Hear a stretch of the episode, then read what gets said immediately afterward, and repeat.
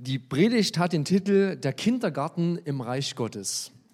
Heute soll es um die Kinder gehen. Und ich will dich vielleicht ein bisschen mit hineinnehmen in eine Situation, die wir diese Woche erlebt haben zu Hause.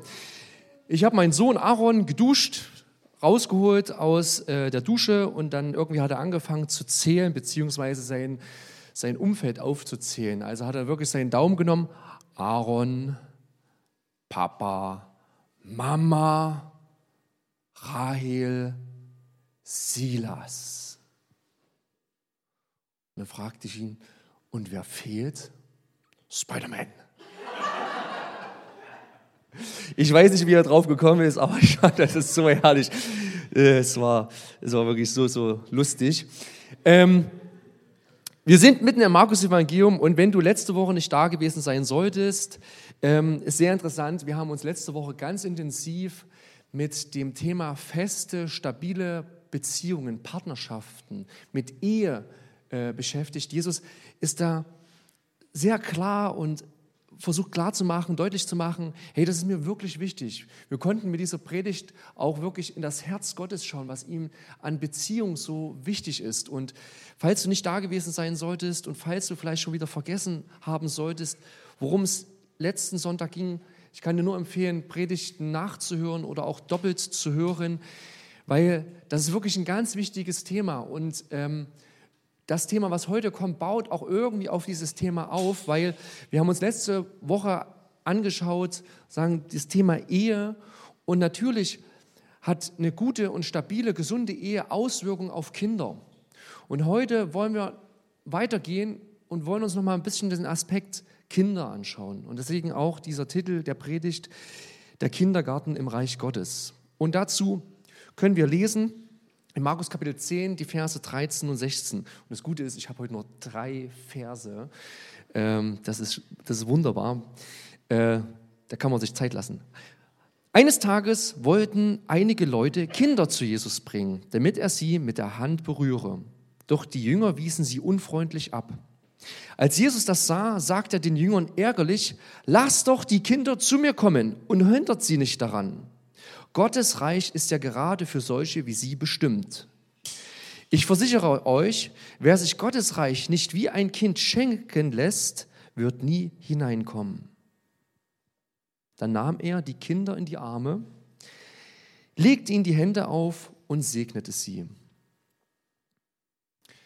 Hier ist es so, hier bringen Irgendwelche Leute, steht Leute da, ich gehe mal davon aus, es sind wahrscheinlich die Eltern, gehen wir mal davon aus, es sind die Eltern, die bringen Kinder zu Jesus. Und irgendwie passiert es häufiger, dass ähm, Kinder zu einflussreichen Persönlichkeiten gebracht werden. Ich habe euch mal ein paar Bilder mitgebracht, da kann man sehen, also irgendwie gibt es das immer mal wieder, dass man zu Politikern, zu religiösen Führern seine Kinder bringt und sie von diesen eben segnen lässt. Und vielleicht, also die Frage ist ja, was erhoffen sich denn die Eltern davon, wenn man eben zu wichtigen, einflussreichen Persönlichkeiten seine Kinder bringt? Vielleicht soll sozusagen diese Persönlichkeit, die hat ja einen gewissen Einfluss, vielleicht soll das auch ein bisschen auf dieses Kind abfärben ähm, und man erhofft sich einfach durch diese wichtige Persönlichkeit irgendwie einen Zuspruch. Wir wissen nicht ganz genau, was natürlich die, also was wirklich der Hintergedanke der Leute ist, die jetzt diese Kinder bringen. Aber trotzdem, irgendwie ist es ihnen wichtig, dass ihre Kinder zu Jesus gebracht werden. Was der Text hergibt, ist sehr interessant. Ich habe es gerade betont, sie werden gebracht. Das ist passiv. Das heißt nicht, die Kinder gehen hin, sondern sie werden hingebracht. Und das ist wirklich was, was ganz wichtig ist, wenn man sich das mal überlegt. Die Kinder sind abhängig von ihren Eltern oder von diesen Leuten, dass sie gebracht werden, dass sie zu Jesus gebracht werden. Also sie können irgendwie nicht alleine hingehen oder vielleicht dürfen sie nicht alleine hingehen. Hier braucht es Bezugspersonen, die das machen. Und es war für mich sehr wichtig, oder es ist wichtig, dass wir, dass wir uns im Klaren sind. Und das ist auch mein erster Punkt in dieser Predigt. Wir Eltern, wir haben, wir haben eine Verantwortung für unsere Kinder. Wir haben in den ersten Jahren die Verantwortung für Wohl.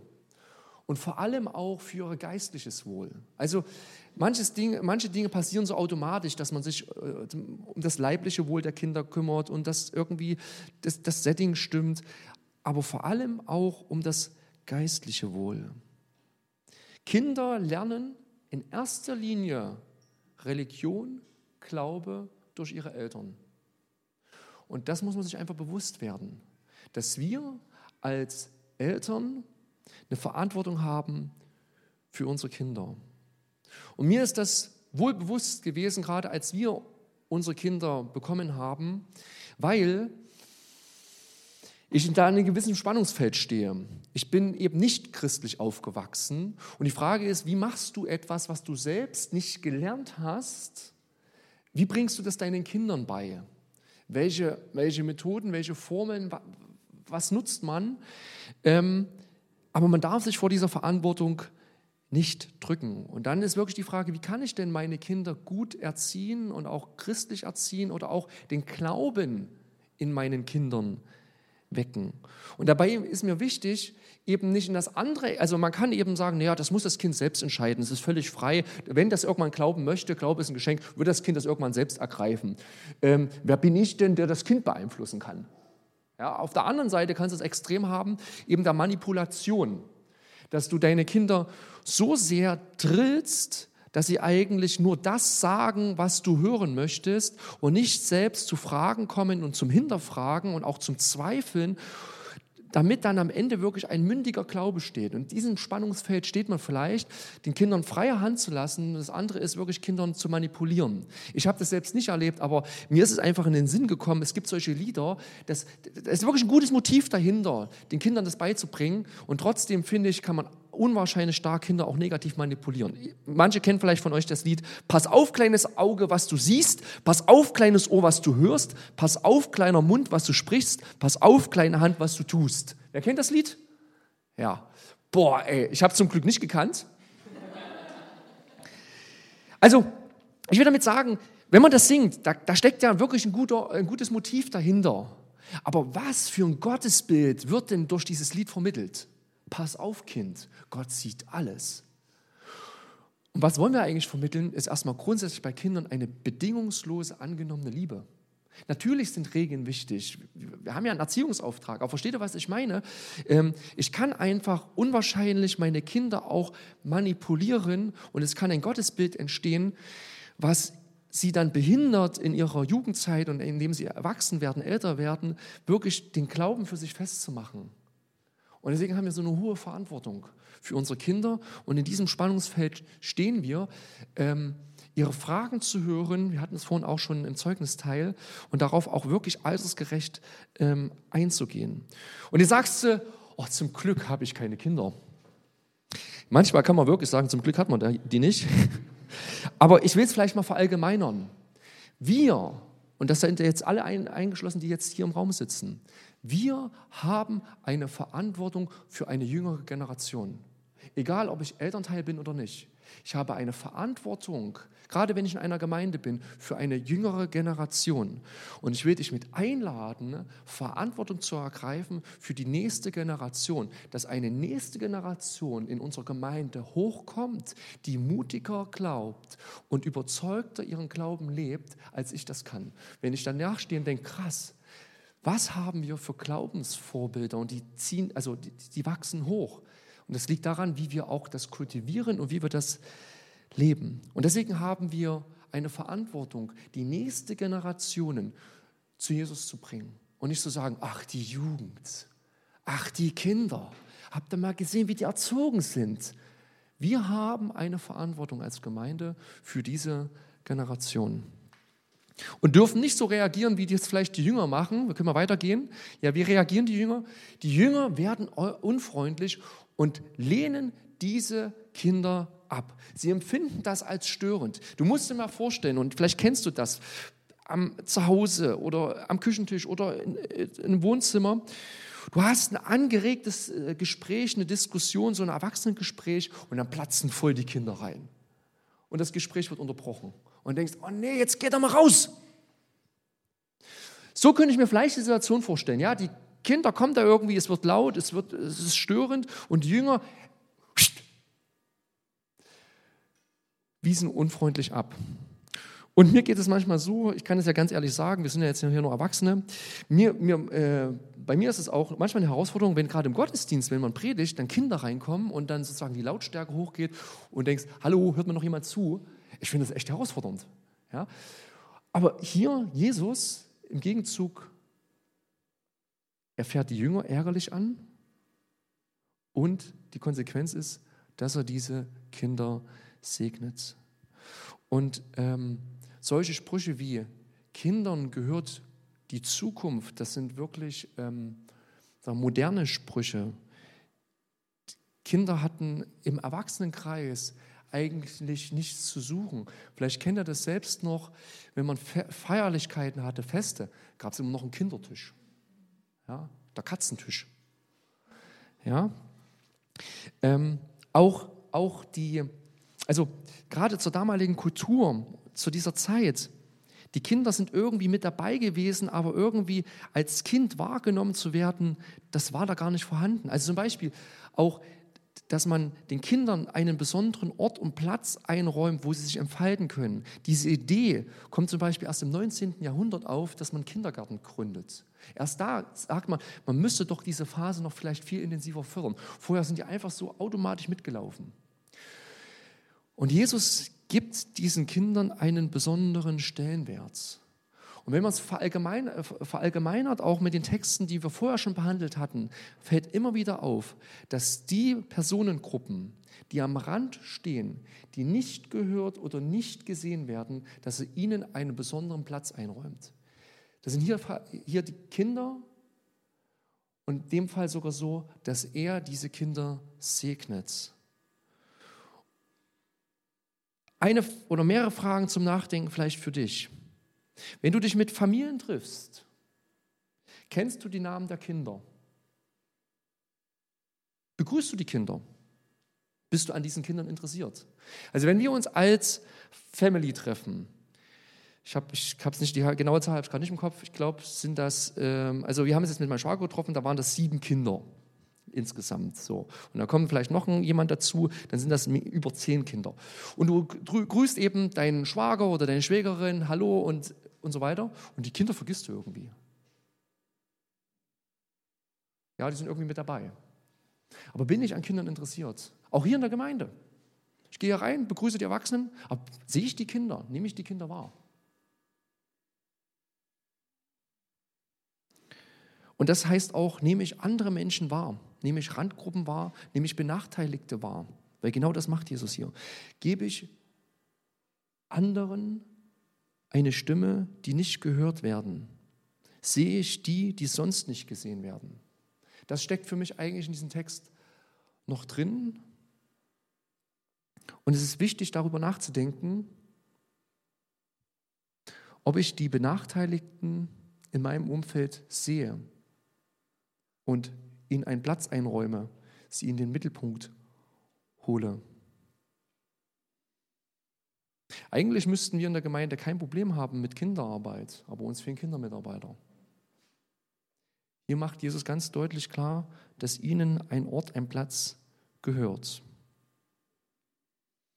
Und er nutzt diese Situation, um seinen Jüngern und uns natürlich etwas deutlich zu machen.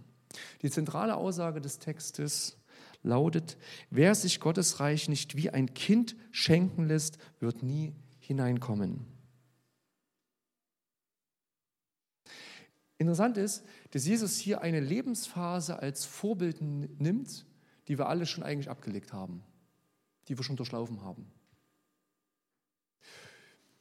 In anderen Religionen passiert das ein bisschen anders. Da versucht man eigentlich das Vorbild nicht im Rückwärtsgang zu sehen, sondern weiter vorn, was ich eben noch nicht erreicht habe. Also im Buddhismus ist es zum Beispiel so, dass es das Ziel ist, dass Leid und Glück eigentlich auf, mein, auf meine Gefühle, auf meinen Gemütszustand keinen Einfluss mehr hat, dass ich ein sogenannter Erleuchteter werde. Das liegt voraus. Und was Jesus jetzt hier macht, ist, er geht eigentlich in eine Lebensphase zurück, die wir alle überwunden haben. Und ich denke mir dann so, Jesus, bist du wirklich sicher? Also du hast ja nicht vier Kinder.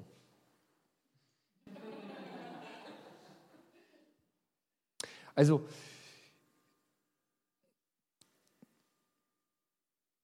Kinder sind Egoman. Egozentrismus. Ich, ich, ich. Das erlebe ich täglich. Ähm, gehe nochmal mit einem Kind in den Supermarkt. Und dann kommt das Kind, ich möchte das. Okay, legst einen Wagen, darfst du haben. Dann stehst du an der Kasse und dann sieht das Kind noch was. Ich will das haben. Dann versuchst du dem Kind zu erklären, pass auf, du hast dir schon was ausgesucht. Und das Blöde ist, du kannst Kindern nicht mit logischen Argumenten kommen. Kindern fällt es schwer zu teilen. Ja, ich habe von meinem Sohn gesprochen, von Aaron.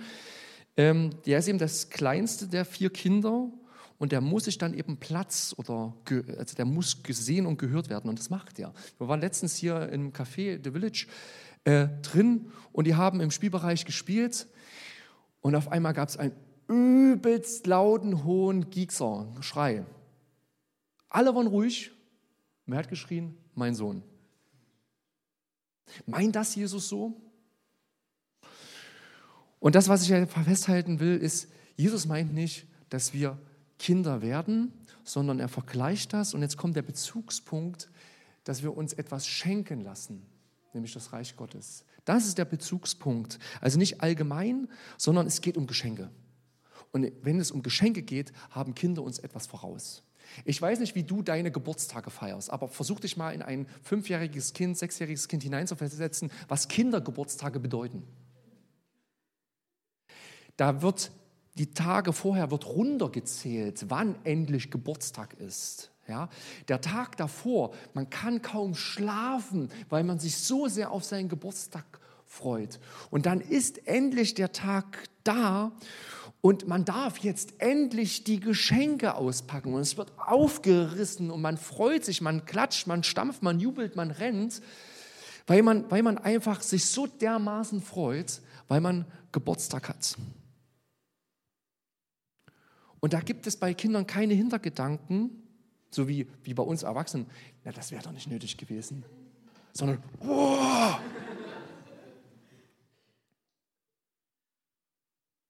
Und da sind wir Erwachsene eher zurückhaltend. Wir sagen vielleicht noch Danke, freuen uns auch irgendwie so, aber wie ein Kind. Und er bezieht das ja hier auf das Reich Gottes. Sich also, also auf Gott und seine Gnade, seine, sein Reich zu freuen, es anzunehmen wie ein Kind, wie ein Geschenk anzunehmen. Und äh, wir sind da wirklich ein bisschen durch unsere, ich sage mal, deutsche Gemeindekultur gehemmt geprägt. Also wie sehr sind wir es gewohnt, Danke zu sagen und wie sagen wir Danke? Wir haben Abendmahl gefeiert. Danke, Jesus. Dankeschön. Nur mal in andere Kulturen reingehen. Ähm, da wird getanzt, da wird gejubelt, da wird gesprungen, da wird geklatscht. Ich will jetzt nicht sagen, dass wir das machen müssen. Ich will nur mal einfach den Kontrast deutlich machen, ähm, wie man einfach das leben kann. Ja? Ähm, ich habe es erlebt, werde ich nie vergessen, werde ich nie vergessen, im jüdischen Kontext.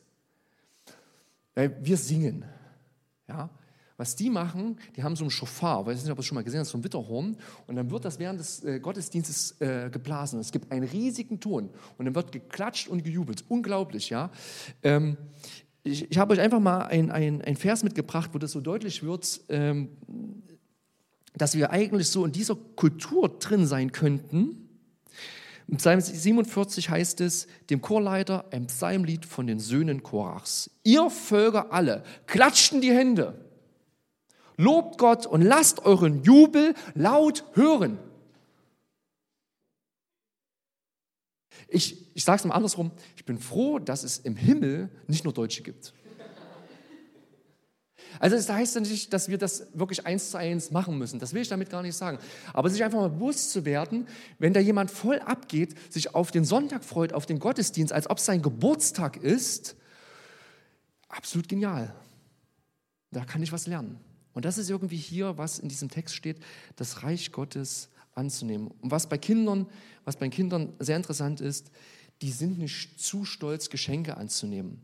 Ja, Kinder verweigern nicht Geschenke, so wie, oh, die Playstation oder die Switch. Ey, nee, das, das, kann, nee, das geht nicht. Kann ich, das, das kann ich nicht annehmen. Ja? Also Kinder, Kinder haben keine Probleme, sich beschenken zu lassen. Die haben auch keine Probleme, zu viel Geschenke zu kriegen.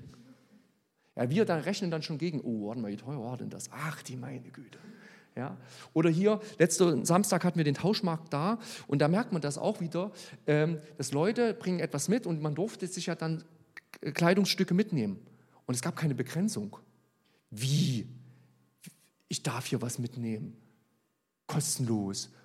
Wo ist denn jetzt hier der Haken? Wir berechnen das, wir kalkulieren, das machen Kinder nicht. Und genauso, wenn es um das Reich Gottes geht und Gott selbst, wir haben einen Gott, der hat unendlich viele Ressourcen. Wir haben die nicht. Aber wir dürfen uns von Gott beschenken lassen. Und wir dürfen uns gerade von den Dingen beschenken lassen, die wir uns nicht käuflich erwerben können. Frieden, Hoffnung, Liebe, Vergebung. Das sind Dinge, die können wir uns nicht kaufen die dürfen wir beschenken, da dürfen wir uns beschenken lassen. Weil ich kann gerade diese Geschenke nicht aus mir selbst heraus produzieren. Du kannst jetzt zwar sagen, äh, ich habe jetzt keine Angst mehr, ich habe keine Angst mehr, aber Angst ist etwas Irrationales. Das kriegst du mit rationalen Argumenten oft nicht weg. Und dann sich einfach beschenken zu lassen. Die große Kunst im Christentum ist zu empfangen. Das nächste, was deutlich wird, wenn es um Geschenke geht und Kinder, Kinder haben nicht den Anspruch, alles zu verstehen. Und Kinder brauchen auch nicht wissen, warum sich ihre Eltern um sie kümmern und wie das konkret genau aussieht. Das, warte mal, Papa, wie kriegst du das Geld? Wie machst du das? Wie bezahlt ihr eure Wohnung? Die Wohnung ist da, Papa geht arbeiten oder Mama. Ähm, es wird nicht hinterfragt. Ja? Und ich finde, wir müssen auch nicht alles Gott und alle Theologie ins letzte Detail, in, in Gänze verstehen. Also wir dürfen unseren Verstand benutzen. Ich glaube, wer mich näher kennt, der weiß, dass ich dafür sehr bin. Aber wir dürfen nicht darauf warten, dass wir Dinge tun, Glaubensschritte gehen, bis wir alles ins, im, äh, das letzte Detail verstanden haben. Ja, da wartest du nämlich ziemlich lange. Sondern wir dürfen vertrauen und dürfen die Geschenke Gottes annehmen, auch wenn ich nicht alles verstanden habe. Darf ich trotzdem dazu Ja sagen. Und der andere Aspekt ist, Kinder nehmen Geschenke an, weil sie abhängig sind.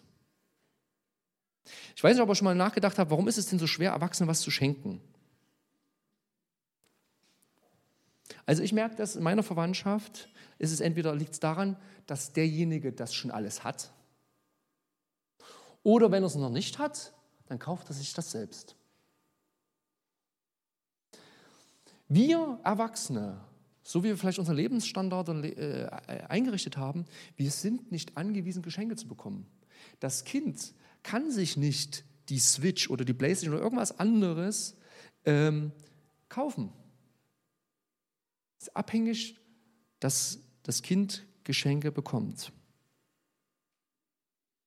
Und das ist aber dem Kind nicht unangenehm. Boah, ich bin abhängig von meinen Eltern. Das ist ein Privileg. Das ist ein Vorrecht boah, ich bekomme was von meinen Eltern.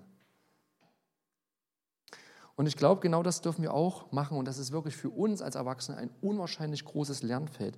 Bei all der Selbstständigkeit, bei, bei all der Unabhängigkeit und Autonomie, die wir als Erwachsene haben, einen Schritt zurückzugehen und zu sagen, Gott, ich möchte abhängig von dir sein. Ich muss nicht alles selbst lösen in meinem Leben. Ich muss nicht immer den Weg kennen und den Weg selbst gehen, sondern ich darf mich von dir beschenken lassen. Ich darf dir vertrauen, dass du mit mir durch mein Leben gehst. Ich muss nicht alles bis ins Letzte eben wissen. Ich darf mich abhängig machen.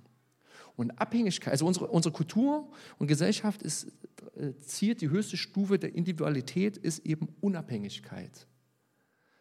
Aber wer unabhängig ist, der lässt sich ganz schwer was schenken, weil ich kann mir das doch selbst leisten.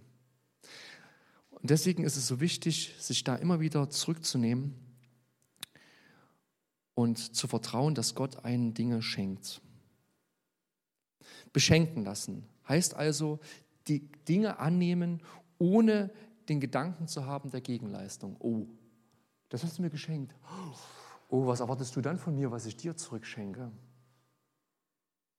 Annehmen heißt eben, ohne dass ich alles verstanden habe, es einfach als Geschenk zu nehmen. Und deswegen sagt Jesus das hier so, ins Reich Gottes gelangt man nur, wenn man es annimmt, wenn man sich das Reich Gottes schenken lässt wie ein Kind. Und das ist eben als, für uns als Erwachsene eine Kunst, ein Lernfeld, sich bewusst, weil man abhängig, unabhängig ist, trotzdem sich in seine Abhängigkeit begibt und sich beschenken zu lassen. Das hört sich ja erstmal ziemlich easy an, beschenken zu lassen. Wir werden in der nächsten Passage, im nächsten Gottesdienst äh, in, in, sieben Tagen sehen, wie schwer das eigentlich fällt, konkret zu werden. Also wie schwer das ist, wirklich sich beschenken zu lassen. Deshalb herzliche Einladung auch, nächsten Sonntag äh, dabei zu sein, wenn es da weitergeht. Was mir nochmal grundsätzlich wichtig ist, noch was, was klar zu machen. Ähm, Jesus meint hier nicht, oder das ist meine Meinung, ja, Jesus meint hier nicht, dass wir in jeder Hinsicht sein sollen wie Kinder, quengelnd, egomanen zu sein, sondern dass es hier um einen gewissen Aspekt geht, nämlich sich beschenken zu lassen, Gott und seine Versorgung in meinem Leben anzunehmen. Denn, und das ist jetzt das Spannungsfeld, eine Seite eben das einfach so anzunehmen zu können, ohne etwas gegenzuleisten. Das andere ist aber nicht zu denken, äh, es geht hier um einen einfachen, naiven Kinderglauben, weil das meint hier oder ist im Neuen Testament nicht so gemeint. Paulus schreibt im Korintherbrief äh, ganz klar, den habe ich noch mitgebracht, genau. Als ich Kind war, redete ich wie ein Kind, dachte und urteilte wie ein Kind. Als ich Mann wurde, tat ich das Kindliche ab. Wir stehen in der Verantwortung, in unserem Glauben auch wachsen zu können oder wachsen zu, ja, zu können. Ähm, Paulus sagt an einer anderen Stelle, dass es darum geht, von der Muttermilch, also bringt das so dieses Bild, äh, die Muttermilch abzulegen und eigentlich ordentliche Nahrung zu uns zu nehmen. Und deswegen ist es wichtig, dass wir als Erwachsene ähm, dürfen wir uns nicht entschuldigen, wenn wir beispielsweise, wenn unser Glaube unmündig ist, wenn er hilflos ist, wenn er geistig irgendwie naiv ist.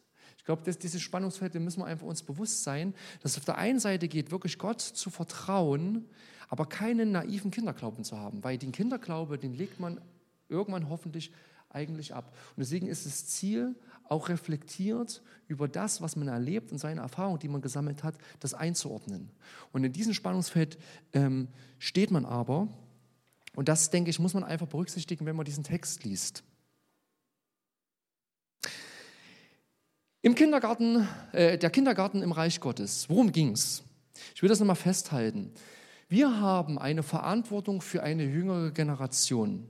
Wir dürfen uns für das geistliche Wohl von anderen einsetzen. Für meine Kinder, aber auch darüber hinaus. Das Zweite ist, wir sollten andere nicht abweisen, sondern sie segnen. Wir sollen die beachten, die nicht beachtet werden. Und das Dritte ist, dass wir uns von Gott beschenken lassen sollen und das annehmen mit Jubel und Freude, so wie das Kinder machen. Und wie schwer das ist, das werden wir nächsten Sonntag sehen. Ich möchte gerne für euch beten und Ben kann auch schon vorne kommen. Ihr, stehen wir nochmal auf dazu.